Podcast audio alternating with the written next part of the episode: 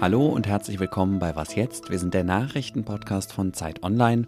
Heute ist Dienstag, der 25. Juli und ich bin Moses Fendel. Wir schauen uns gleich nochmal genauer an, wie die israelische Regierung das Justizsystem umbauen will.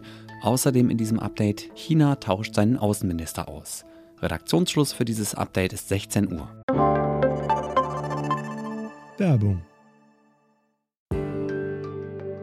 Diese Woche in der Zeit? Die Bücher des Frühlings. 16 Seiten blühende Fantasie. Von gefährlichen Liebschaften, einer Flucht auf dem Mississippi und magische Erzählkunst. Das Literaturspezial zur Buchmesse in Leipzig. Die Zeit, Deutschlands größte Wochenzeitung. Jetzt am Kiosk oder direkt bestellen unter zeit.de/slash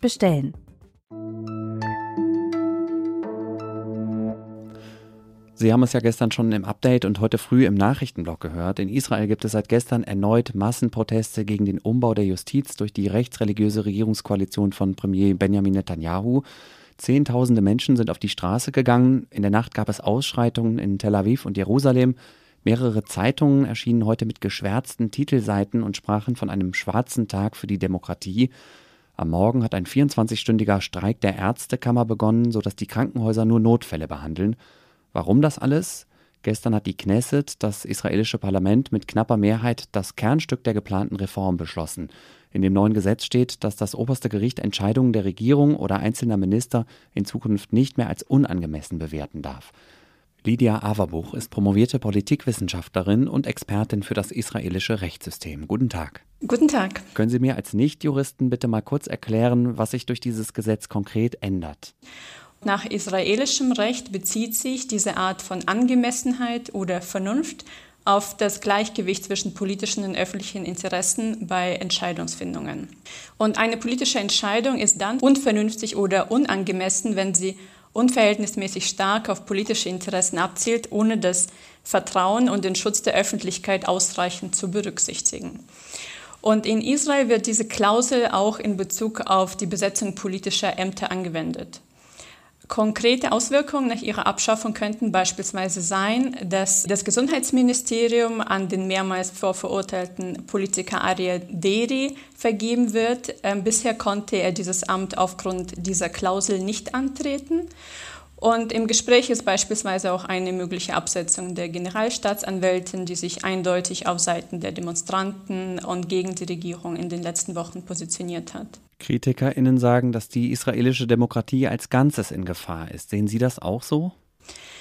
Zumindest zeigt die Abstimmung von gestern, dass die Regierung bereit ist, die bisherige Balance zwischen der Judikative und der Legislative, und äh, die Legislative ist in Israel besonders stark mit der Exekutive verschränkt, diese Balance soll nachhaltig verändert werden. Und da Gewaltenteilung ein klassisches Prinzip der liberalen Demokratie ist, würde ich auf jeden Fall sagen, ja.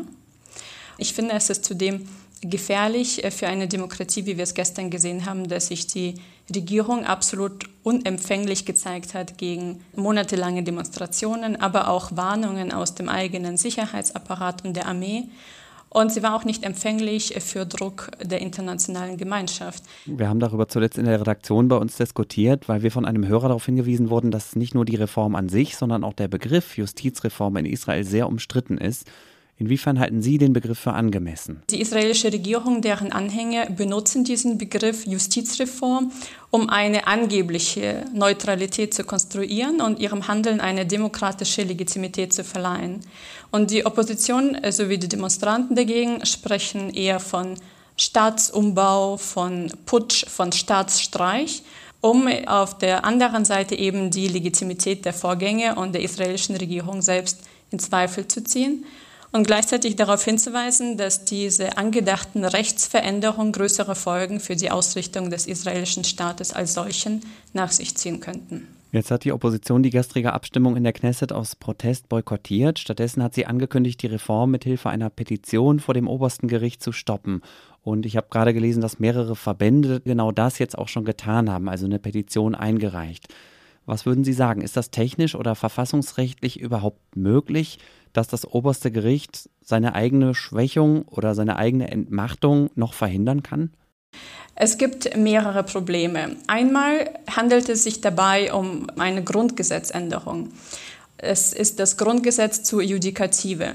Das heißt, das Gericht würde damit über sich selbst urteilen müssen und es müsste auch ein Grundgesetz für ungültig erklären und das fand so bis jetzt noch nie statt. Das Gericht urteilte so bislang nur in Bezug auf einfache Gesetze. Dementsprechend hoch wäre die Hürde, die man erst einmal überhaupt erklären müsste. Und äh, hinzu kommt, dass es keineswegs ausgemacht ist, dass wenn diese Petition tatsächlich angenommen wird und verhandelt wird, dass alle Richter des obersten Gerichts auch im Sinne dieser Petition urteilen würden. Man kann jetzt auch davon ausgehen, dass mehrere konservative Richter die Entscheidung der Regierung bestätigen würden. Eine einfachere Möglichkeit, weitere Möglichkeit in der Zukunft wäre, dieses Gesetz wieder rückgängig zu machen, ganz normal über die Legislative, indem eine zukünftige Regierung wieder darüber urteilt. Man bräuchte für die Veränderung nur eine einfache Mehrheit. Vielen Dank für den Moment an Sie, Lydia Averbuch. Danke Ihnen. Mindestens 50.000 russische Soldaten sind seit Beginn des Angriffskriegs gegen die Ukraine gestorben. Diese Zahl haben die beiden unabhängigen russischen Medien Medusa und Mediasona vor kurzem veröffentlicht. Es erscheint mir daher logisch, dass Russland mehr Soldaten braucht, um sie an die Front zu schicken. Bisher wurden nur Männer bis 27 Jahre zum Militärdienst einberufen. Jetzt hat die Duma, das ist das russische Pseudoparlament, die Obergrenze um drei Jahre erhöht. Wehrpflichtige Russen dürfen das Land nicht mehr verlassen, wenn sie den Einberufungsbescheid bekommen haben. Wer die Vorladung erhält und trotzdem nicht beim Wehramt erscheint, muss außerdem in Zukunft eine zehnmal so hohe Geldstrafe zahlen wie bisher. 10.000 bis 30.000 Rubel, umgerechnet 100 bis 300 Euro, auch das hat die Duma beschlossen. Das entspricht ungefähr dem Monatseinkommen ärmerer Russen außerhalb großer Städte, die stärker von der Mobilmachung betroffen sind. Wenn hochrangige Funktionäre in autokratischen Systemen von einem auf den anderen Tag aus der Öffentlichkeit verschwinden, ist das für sie meistens kein gutes Zeichen. Jüngstes Beispiel ist der chinesische Außenminister oder besser gesagt Ex-Außenminister Qin Gang. Denn seit heute wissen wir, dass er seinen Job los ist, nachdem er schon seit einem Monat nicht mehr öffentlich aufgetreten ist. Der chinesische Staatssender CCTV berichtet, dass der Ständige Ausschuss des Volkskongresses dafür gestimmt hat, Qingang aus dem Amt zu entfernen. Warum der Minister gehen musste, ist nicht bekannt. Oft stehen solche Personalien aber in Zusammenhang mit Ermittlungen oder Skandalen. Qingang war erst seit vier Monaten im Amt und gilt als Vertrauter von Chinas Alleinherrscher Xi Jinping. Neuer Außenminister soll der Top-Diplomat Wang Yi werden, der im chinesischen Machtgefüge über dem Außenminister steht. Erfahrung bringt der Nachfolger auf jeden Fall mit, denn er ist zugleich auch Qingangs Vorgänger im Amt und hat den Job schon neun Jahre lang gemacht. Was noch? Ryder heißt jetzt Twix. Wenn Sie sich an diese Werbung von 1991 noch erinnern können, sind Sie auf jeden Fall älter als ich. Sonst ändert sich nichts. Den Vogel abgeschossen hat jetzt aber Twitter-Chef Elon Musk und zwar im wahrsten Sinne des Wortes. Er hat das hellblaue Vögelchen, das bisher das Erkennungszeichen für Twitter war, durch ein simples schwarz-weißes X ersetzt. Und auch Twitter selbst soll bald nicht mehr Twitter heißen, sondern X oder englisch ausgesprochen X. Das Ziel hinter diesem Rebranding, Musk will aus dem Kurznachrichtendienst eine App machen, die alles kann, also zum Beispiel auch Banking, Shopping oder Fahrdienste ermöglichen. Vorbild soll die chinesische Multifunktions-App WeChat sein. Die Satireseite der Postillon hat eine lustige Übersicht veröffentlicht, welche Namen und Begriffe im Netz wir jetzt noch neu lernen müssen. Hier eine kleine Auswahl. Twittern heißt jetzt Exen, Tweets sind Exe und aus der Twitter-Sucht wird Ecstasy.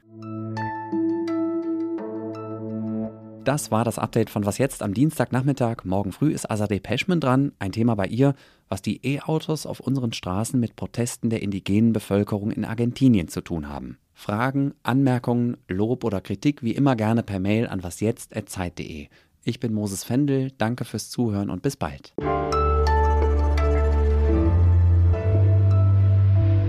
Unser Ressort X heißt übrigens auch in Zukunft X und nicht Twitter.